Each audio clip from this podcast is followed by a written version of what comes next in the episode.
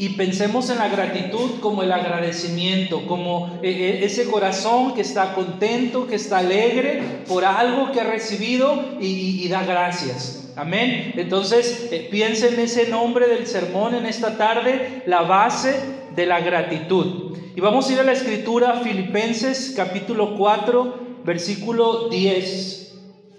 Sí, versículo 10. Filipenses 4, 10. Amén.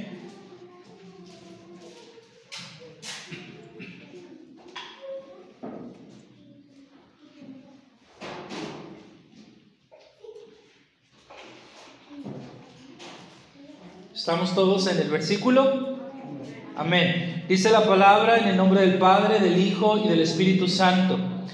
En gran manera me gocé en el Señor de que ya al fin habéis revivido vuestro cuidado de mí, de lo cual también estabais solícitos, pero os faltaba la oportunidad. Filipenses 4:10. Léalo usted, hermano, en voz alta, junto conmigo ahí en su lugar. En gran manera me gocé en el Señor de que ya al fin habéis revivido vuestro cuidado de mí, de lo cual también estabais solícitos, pero os faltaba la oportunidad.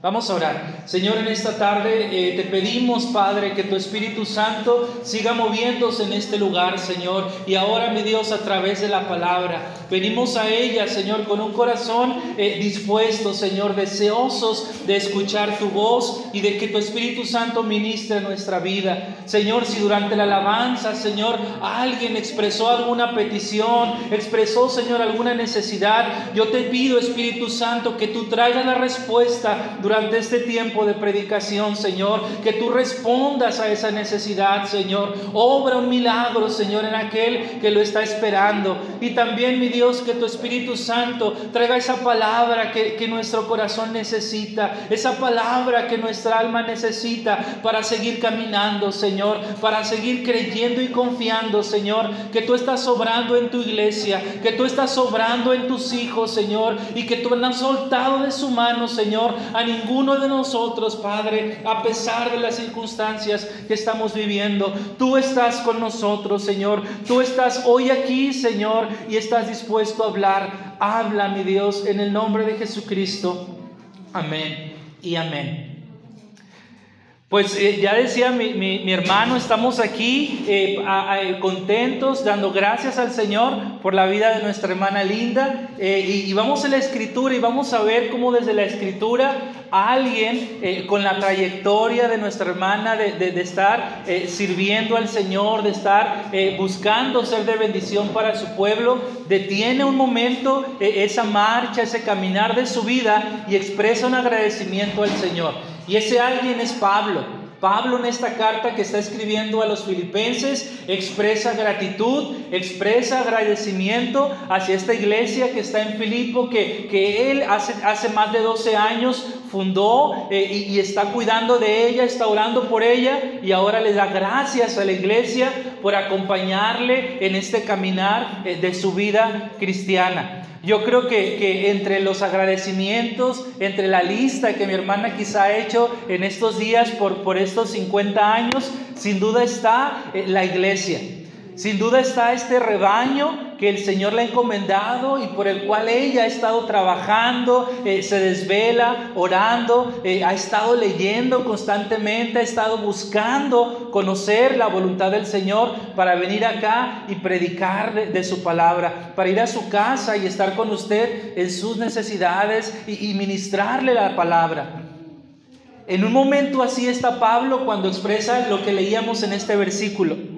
Ahora, cuando llegamos usted y yo a un momento como hoy, de agradecer a Dios, de, darle gracias a Dios por permitirnos cumplir años, algunos 18 como a mí, a otros 50 como la hermana. Cuando llega un momento como este de dar gracias a Dios, ¿cuál es la base de su gratitud?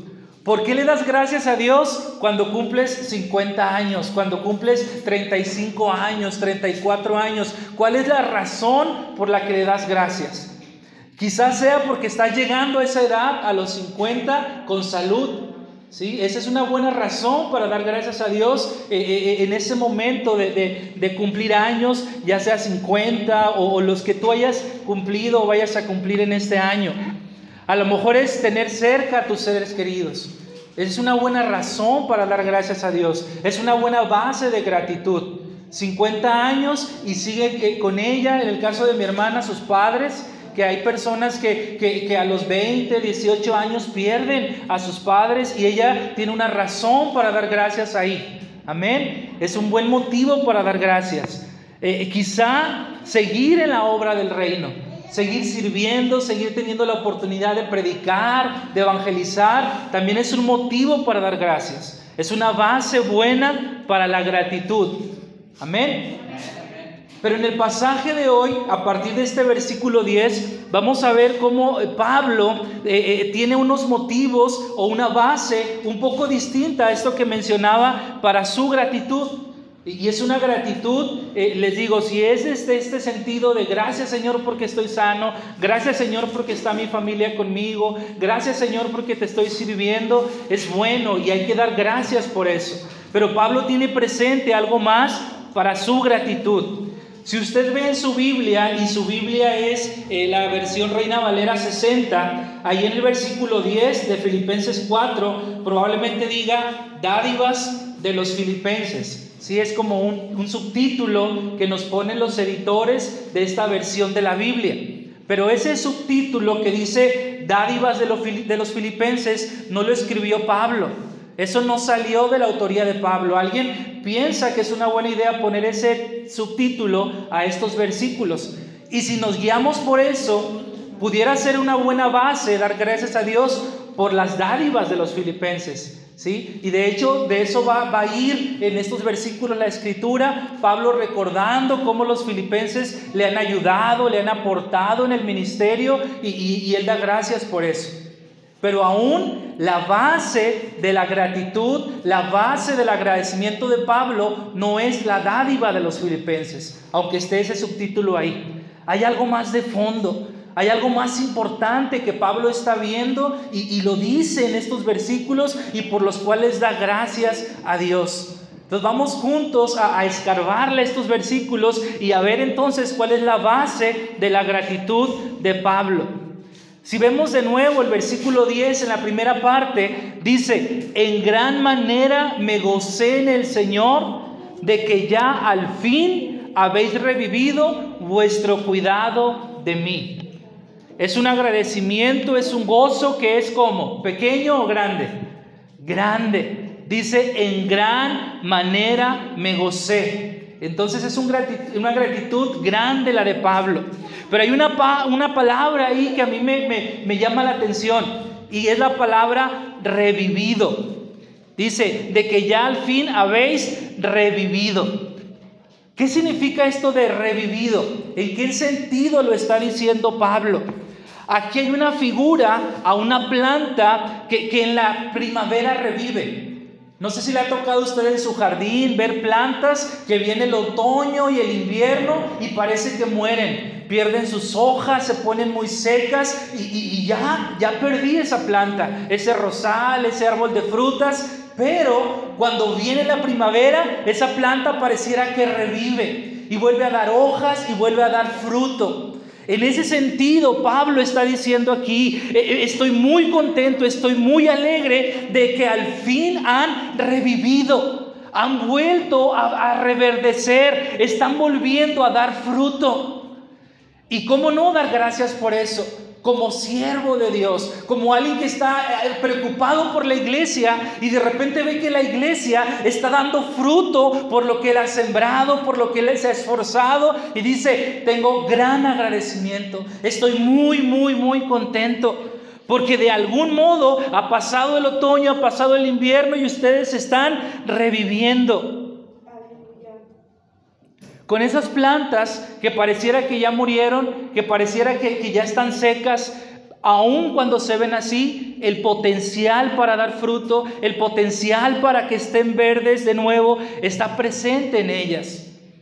En nuestro caso, e, entre las plantas que tenemos en nuestra casa, hay una que, me gusta mucho, que, que, son como unos tréboles pero morados. Y estos tréboles son muy pequeños y, se tupe la maceta. Y en un momento a mí se me ocurrió la buena idea de comprar fertilizante y ponerle las plantas. Y en particular esas se secaron, se murieron. Estaba muy triste, mi esposa muy enojada y pensábamos que ya habíamos perdido eso.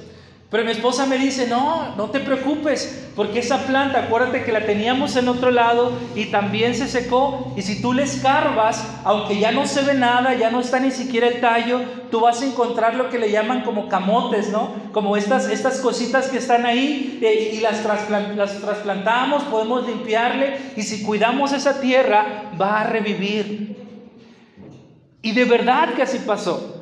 Usted va a nuestra casa y ahora esa planta está en, dos, tres macetas. Mi esposa le ha regalado a otras personas y se ve más bonita en la otra casa que en la de nosotros. Y, esa planta en un punto revivió. La, idea que yo tuve de darle fertilizante la quemó, la maltrató. Pareciera que había muerto. Mira mi hermano, cuando estamos trabajando con la, con la, vida de las personas, cuando estamos sembrando la palabra y, y, no vemos que da fruto, al contrario vemos que pareciera que la gente se está secando, que la iglesia se está vaciando, como siervos de Dios y probablemente mi hermana como pastora de esta iglesia, en esos momentos en que la maceta se ha visto seca, su corazón se ha quebrado, su corazón ha llorado. Pero también ha habido momentos en que ella puede decir como Pablo, estoy grandemente alegre porque están reviviendo, porque están volviendo a dar fruto. Y yo creo que, en este año y, lo que empieza del año pasado, el, cierre, perdón, del año pasado, como que estamos empezando a ver que, que la maceta que es esta iglesia está empezando a dar unos brotos pequeños ahí. Y queremos gozarnos juntamente con ella de que ella nos diga, ¿sabes qué? Al fin ha revivido. Al fin ha revivido. Porque no es que esté muerta la obra, no es que se haya muerto esto. Porque si creyéramos eso, estuviéramos invalidando la obra de Cristo estuviéramos pensando que la muerte de Cristo en la cruz no, no, no, había sido suficiente para la salvación de esas personas que algún día estuvieron aquí y hoy ya no están. Pero no es así. Algo en el camino ha pasado y de eso Pablo nos va a hablar también aquí. En este mismo versículo 10, en esta primera parte, además de esta palabra revivido, antes eh, están otras dos juntas pequeñas que dice al fin. ¿A qué te suena eso de al fin? Pablo dice, al fin habéis revivido. ¿Cómo suena? Suena como, algo que él esperaba. Suena como que él estaba desesperado porque los filipenses volvieran a dar fruto, volvieran a crecer y en este momento dice, al fin han revivido. Mi hermano, si no traes un regalo para mi hermana linda, Dale ese regalo de que ella pueda decir de, esta congregación, al fin, al fin han revivido, al fin la oración de los, que, permanecen, de los que vienen el viernes, de los que están aquí el domingo, al fin esa oración ha roto, ha quebrado las ventanas de los cielos y ha habido bendición sobre nosotros y, y la iglesia está creciendo. Al fin. Pablo lo expresa y se oye hasta chistoso porque es un anhelo en el fondo del corazón de Pablo. Y está haciendo mención a que una vez más los filipenses han demostrado su amor a Pablo. Porque al principio, cuando Pablo habla de los filipenses y cuando Pablo habla que va a Macedonia, si hay alguien que ayuda a Pablo en su ministerio, si hay alguien que apoya a Pablo eh, económicamente y seguramente también en oración, es, es la gente en Filipos, es esta iglesia. Entonces Pablo sabía que esta iglesia tenía la capacidad de crecer, de caminar, de servir en el reino. Y cuando dice al fin, Significa que como, cuando empezaron, hasta ese momento, después de ese 12 años, algo ha pasado y, no lo han seguido haciendo, han menguado, han bajado la guardia, pero al fin están de nuevo eh, revividos, por así decirlo. Y ve la segunda parte del versículo 10 lo que dice. Después de haber dicho al fin eh, de que han revivido vuestro cuidado de mí, Pablo dice, de lo cual también estabais solícitos, pero os faltaba la oportunidad. De repente yo sé que surge la pregunta, a mí me surgió la pregunta, ¿por qué es que esta iglesia eh, pasó este periodo y apenas hasta aquí están reviviendo y Pablo agradece por eso? ¿Qué sucedió? ¿Por qué dejaron de, apoyar a Pablo? ¿Por qué dejaron de estar contribuyendo en la obra? ¿Por qué dejaron de, estar presentes en el ministerio de Pablo? ¿Qué sucedió? Y podemos pensar en muchas razones por las cuales la gente eh, deja la iglesia, deja de aportar, deja de apoyar. Y una de ellas a lo mejor es eh, eh, eh, la pobreza, la crisis. No es que mi hermano, si usted supiera cómo me ha pegado la pandemia. No, que el Fobaproa hace cientos de años eso, ¿no? Y todavía lo ponemos de excusa. Pero mire, los filipenses si algo tenían es que la pobreza o la dificultad no hacía que dejaran de involucrarse en el reino, que, que, cortaran el apoyar a la obra. Vayamos juntos a 2 de Corintios capítulo 8, para que vea usted que no era esta la razón por la cual los filipenses parecía como que habían muerto. No es esta la razón. 2 de Corintios 8, versículo 1 y 2.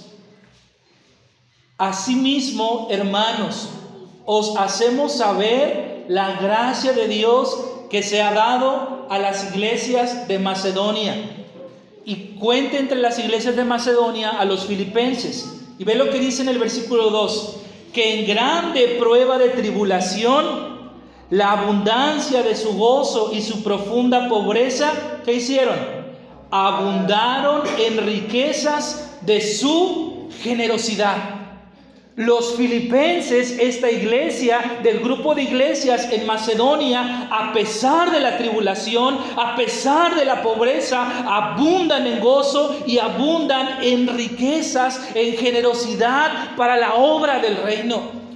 Y no quiero que piense usted que me estoy refiriendo a que esta iglesia, a pesar de que no tenían, daban de lo que no tenían y se quedaban sin comer. No, cuando pensamos en apoyo para la obra del reino, si, hablamos de lo económico, pero también hablamos que seguían congregándose, seguían orando y clamando por Pablo donde él estaba y, apoyaban su ministerio. No dudamos que estos periodos de escasez, de pobreza, nos hacen pensar y, si dejo de, ofrendar y si dejo de diezmar, Mira mi hermano, si sigues aquí, si sigues orando, si sigues evangelizando y si hablas con mi hermana y le dices, hermana, e, e, este mes no voy a ofrendar, pero si sigues haciendo todo lo demás, seguro mi hermana te va a decir, adelante mi hermano. Mientras tú sigas en la casa, mientras tú sigas evangelizando, mientras sigas orando por la obra, entendemos que hay periodos así, entendemos que hay dificultad. Pero aún así los filipenses no cesaron de aportar y de ser parte de la obra eh, en el ministerio de Pablo. Amén. Y, lo vemos ahí en segunda de Corintios. Entonces, la pobreza, la escasez, no fue la razón por la cual ellos dejaron de estar como vivos, como plantas que daban fruto o como plantas que se veían eh, eh, verdes. Entonces, ¿cuál era? Entonces, ¿cuál era el motivo? Que Pablo de repente ya tuvo que llegar a decir, al fin han revivido. ¿Qué es lo que los hizo estar apagados? ¿Qué es lo que los hizo alejarse de la iglesia en ese periodo de tiempo? ¿Sabes qué? Al menos sabemos que la pobreza no fue la razón. Y también sabemos que no fue el hecho de que ellos no tuvieran el, el deseo de servir o el deseo de acompañar a Pablo en la obra. Porque Pablo dice de ellos, estaban solícitos, pero os faltaba la oportunidad. ¿Qué significa eso? Que los filipenses tenían ganas de ayudar, tenían ganas de contribuir en la obra. Ellos anhelaban poder servir a Pablo en el ministerio. Entonces las ganas tampoco eran, ni por falta de ganas, ni por pobreza. Entonces, ¿cuál era la razón? ¿Sabes qué me gusta de este pasaje? Que por más que le escarbes no la vas a encontrar. Porque la razón de los filipenses para dejar de, de, enverdecer, de dar fruto, fue una razón válida. Y no sé cuál era, si era enfermedad, si era conflicto entre ellos, pero había una situación que no les permitía dar fruto. ¿Y sabes qué hizo Pablo mientras eso pasaba? No abandonó la obra, no se fue y los dejó solos, no, no, no se olvidó de ellos, sino que estuvo esperando. Estuvo esperando y estuvo esperando a que ese periodo pasara y poder llegar a decir, al fin han revivido. Mi hermano, mi hermana, tu razón por la cual de repente no vienes aquí, tu razón por la cual dejas de evangelizar, dejas de invitar gente, tu razón por la cual dejas de contribuir a la obra, yo estoy seguro que mi hermana linda no la va a criticar. No, no te va a, si le confiesas algo que estás pasando, no va a desparramar eso entre la congregación, ni aún como motivo de oración. Porque tu razón por la cual te quedas sentado, tu razón por la cual dejas de ofrendar, tu razón por la cual dejas aún de congregarte es válida. Porque ese dolor, esa dificultad, eso hace con nosotros. Nos frena, nos paraliza. Y alguien que es siervo de Dios, cuando ve a alguien en esa condición, lo que es llamado a hacer es lo que Pablo hace, esperar en el Señor.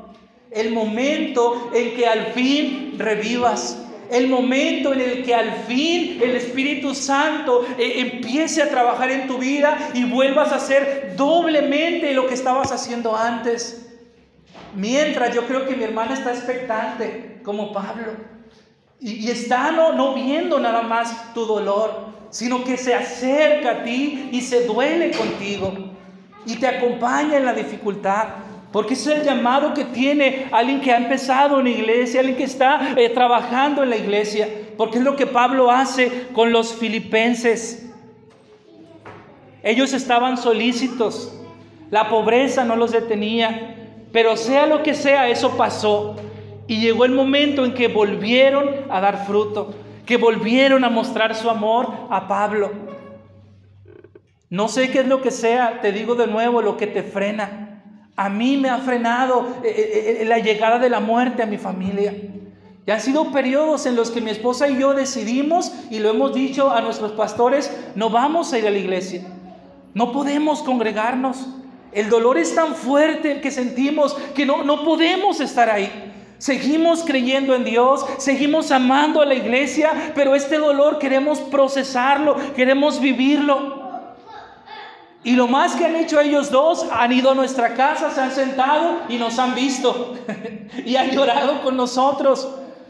Pero no nos han criticado, pero no, no, no nos han eh, eh, eh, corrido de la iglesia.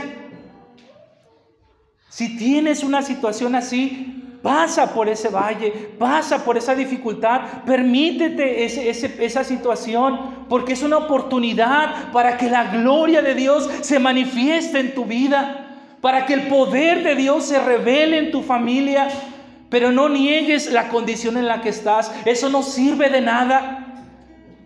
No digas no estoy enfermo cuando tienes conectado el tanque de oxígeno. Sí, sí estás enfermo. Reconoce esa situación.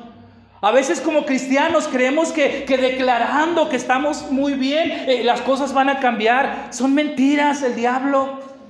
El Señor quiere que reconozcamos nuestra condición, que estamos positivos en COVID, que nos corrieron del trabajo, que nuestra familia está quebrada, porque entonces Él va a ver una oportunidad para manifestar su gloria, para hacer un milagro de sanidad, para hacer un milagro de restauración, en la medida que te quiebres delante de Él y le digas, Señor, estoy atorado, ya no estoy como al principio, como los filipenses, apoyando a la obra, congregando no puedo seguir. Y seguramente cuando el Señor te llame ahí y cambie las cosas, eh, el siervo que está aquí, y en este caso la sierva de Dios que está aquí, se va a sumar a tu gozo y va a decir, mi hermano, mi hermana, al fin hemos revivido. Vamos para adelante con el llamado que tenemos. Estamos buscando las bases de la gratitud de Pablo en estos versículos. Y dime si esto no es un motivo para dar gracias. ¿Verdad que sí va más allá de dar gracias porque me han apoyado, como dice ahí el subtítulo? Porque el subtítulo dice de nuevo, eh, eh, dádiva de los filipenses. ¿Sabes qué es lo de menos su dádiva? Lo mejor es que seguían ahí, que estaban en, en la iglesia. Y versículo 11. Vamos al versículo 11 de Filipenses.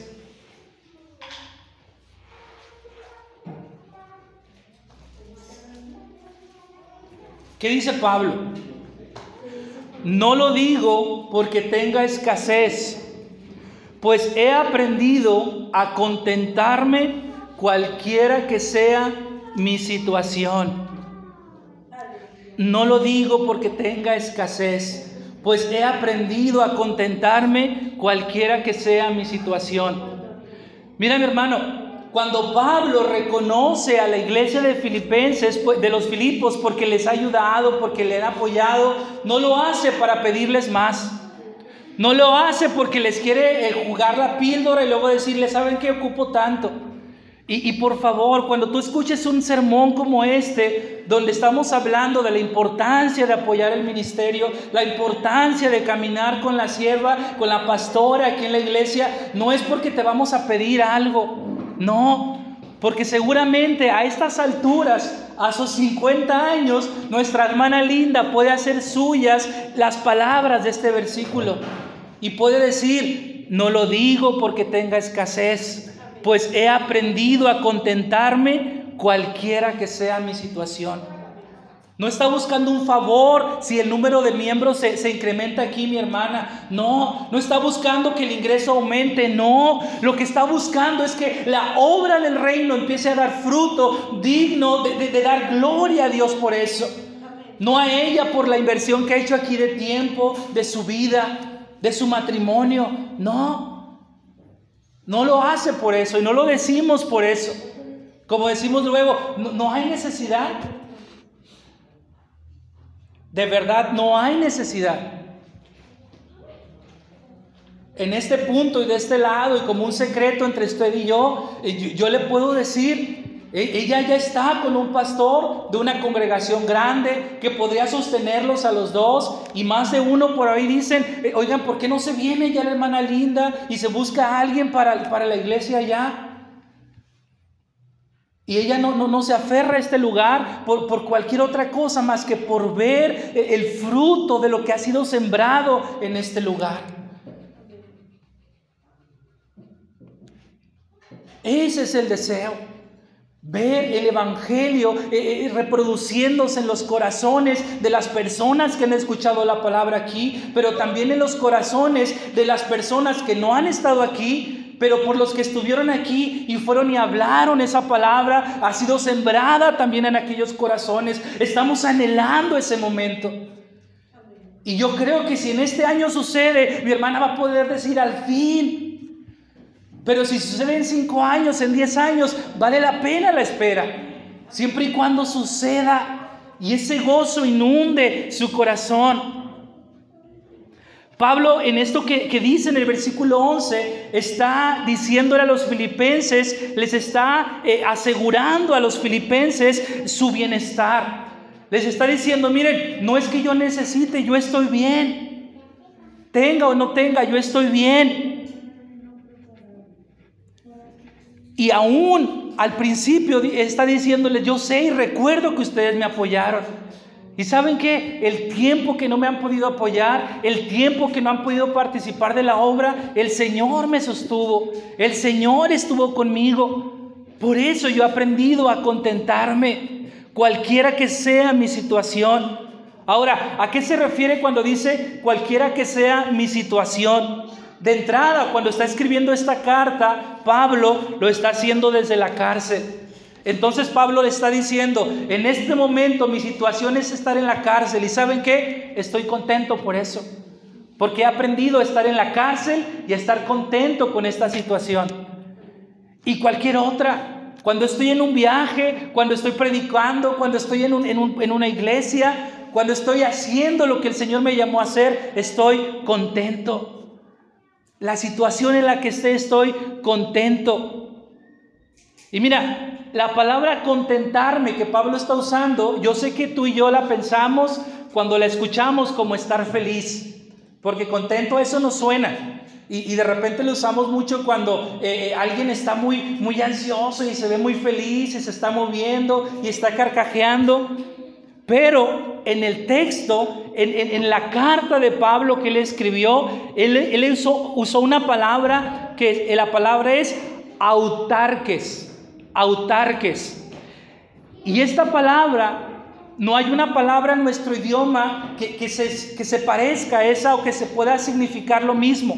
Lo más parecido a autarques no es contentarme, como lo tenemos acá. Una que sería más correcto decir es competencia, competente. Lo que Pablo está diciendo aquí, no importa cuál sea mi situación, yo me siento competente, yo me siento capaz para seguir sirviendo al Señor. Yo me siento completo aunque esté en la cárcel, aunque esté enfermo, aunque esté en dificultad, yo estoy completo. Yo me siento competente para cumplir la labor a la cual he sido llamado. Y mira, cuando alguien logra decir eso, no es porque ha descubierto que tiene muchos talentos, no es porque ha descubierto que tienes muchos dones, no es porque ha estudiado mucho. Cuando alguien dice, a pesar de las circunstancias, yo me siento capaz para servir, yo estoy completo para seguir sirviendo, es porque ha aprendido a depender de Jesucristo. Y ha encontrado que Él está completo, que Él es competente en Cristo a pesar de sus circunstancias. Por eso es que en el versículo 13 Pablo dice es, e, e, esas palabras que yo creo es el segundo versículo más conocido de la Biblia. ¿Qué dice Filipenses 4:13? Todo lo puedo en Cristo que me fortalece. ¿Qué puede Pablo? Todo. Pero él mismo, no, en Cristo. Pablo está diciendo, si yo estoy en Cristo, eso para mí es suficiente. Si yo estoy en Cristo, eso a mí me hace competente para el ministerio. Si yo estoy en Cristo, a pesar de que aquellos que hacían equipo conmigo se cansen y dejen de servir junto conmigo, yo puedo seguir haciéndolo porque Cristo me completa, porque Cristo me hace a mí suficiente para la obra, no autosuficiente, porque la autosuficiencia habla de yo, de mí, de Marcelino, de Linda, no. Pablo dice, yo todo lo puedo en Cristo. Mi suficiencia viene de Cristo, no de mí. Mi hermano, si hiciéramos las cosas por nosotros mismos, la verdad que, que no sé dónde estuviéramos.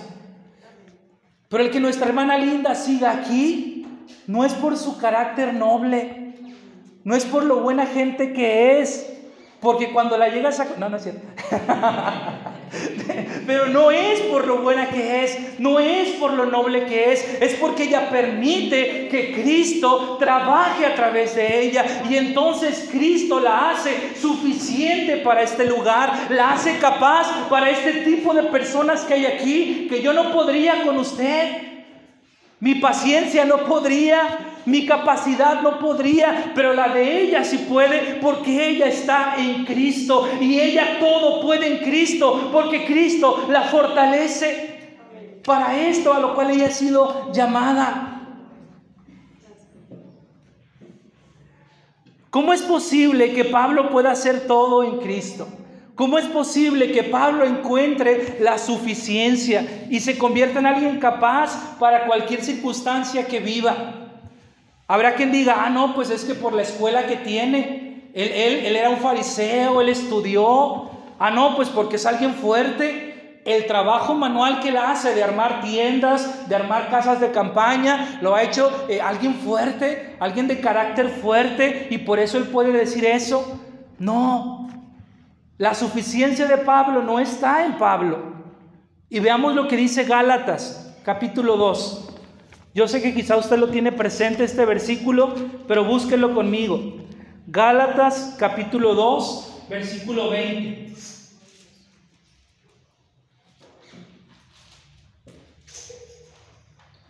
Gálatas 2, 20.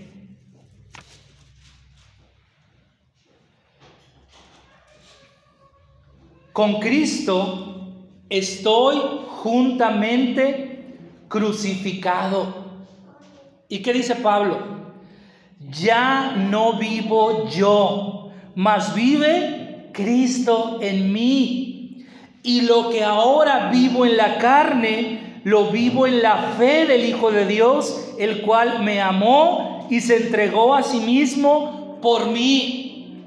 Pablo está diciendo, si estoy en la cárcel y a pesar de, a pesar de estar en la cárcel, estoy contento, me siento completo, es porque esta estancia en la cárcel no la estoy viviendo yo. Cristo a través de mi carne está viviendo esta etapa de mi vida y por eso es posible que yo siga orando por la iglesia, siga escribiendo cartas a la iglesia desde aquí, desde la cárcel, porque Cristo ahora vive en mí. Yo sé que y yo creo que Linda está crucificada hace muchos años juntamente con Cristo. Y aquella que logra predicar desde acá, y aquella que logra ministrar la alabanza desde acá, no es Linda, es Cristo obrando a través de ella en bendición de la iglesia. Mi hermano, y queremos que esto sea una realidad también para ti, también para mí. Que, que digamos eso. Oye, aguanté la circunstancia que viví, no por mí. Por mí ya, ya me hubiera hecho no sé qué cosa de mi vida. Pero Cristo ha hecho posible que yo sobreviva a pesar de esa circunstancia. Y que yo siga en la iglesia y que yo siga sirviendo, es lo que Pablo está diciendo. Al principio, decía, yo soy suficiente, ya aprendí a estar bien, pero aquí nos viene y nos explica cómo lo hace y es a través de Cristo.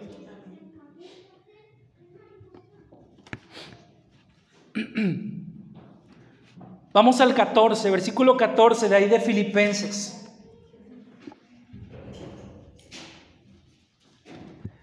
Porque está diciéndoles a los filipenses, ¿saben qué?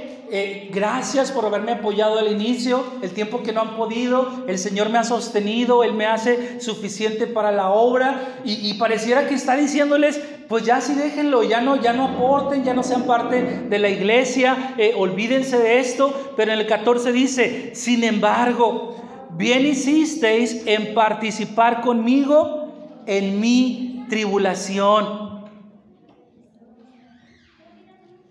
Pablo está diciendo, la verdad es que necesito de ustedes. Hicieron bien en estar conmigo a, través de la tribulación y en apoyarme en esta circunstancia que estoy viviendo. Cuando los filipenses se enteran de que Pablo está en la cárcel, e, ellos se angustian, ellos se entristecen, pero ven la manera de mandar apoyo y de mandar eh, algo para que Pablo se anime en su caminar. Yo sé que usted como iglesia, en las etapas que mi hermana Linda ha vivido, difíciles, complicadas, usted ha estado presente, ya sea en oración, ya sea visitándola aquí cuando ella estaba en este lugar y pasaba un rato con ella. No era, no era día de culto, no era día de reunión, pero al menos uno o dos de la congregación se tomaban el tiempo para estar con ella. Y ella, como Pablo puede decir lo mismo, ¿Saben qué, hermanos? A pesar de que soy suficiente en Cristo, a pesar de que Él me sostiene, han hecho bien en participar conmigo en mi tribulación. Han sido de bendición hacia mi vida, porque han permitido que el Señor los use para ministrar a mi corazón.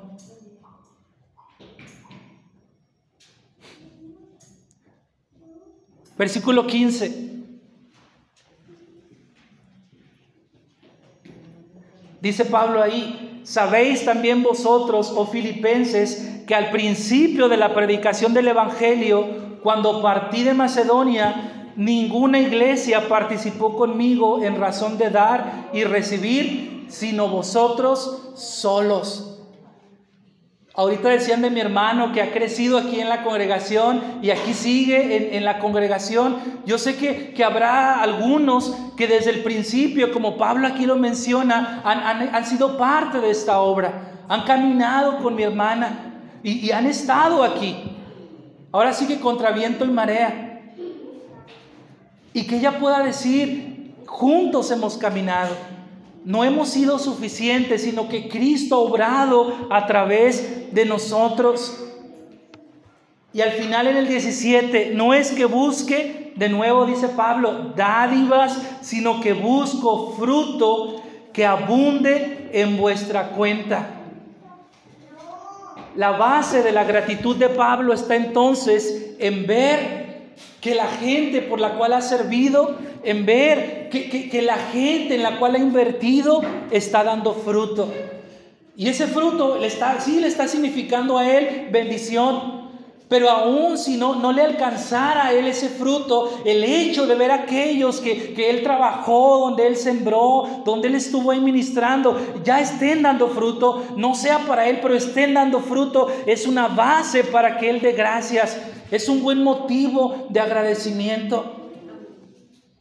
Y yo creo que mi hermana en esta lista de agradecimientos, como le decía al principio, sin duda tiene a, a gente que hoy ya está dando fruto que aquí creció, que aquí se acercó al Evangelio y de alguna manera ya está sirviendo, ya sea aquí o en algún otro lugar al Señor.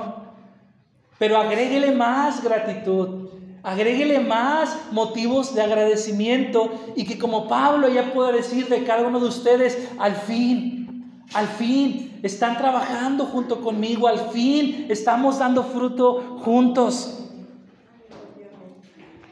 Y sabes que de estos frutos, que den frutos, dice Pablo, que abunden en vuestra cuenta.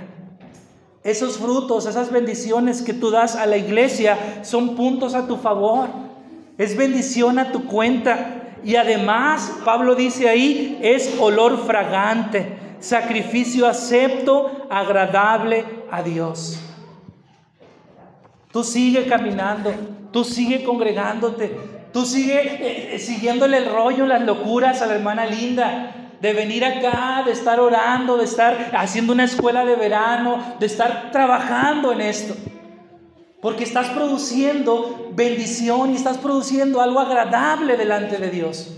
No es para ella. El Señor está viendo tu compromiso en la obra y el Señor está contando a tu favor cada una de ellas. Amén. Vamos a orar y vamos a darle gracias al Señor porque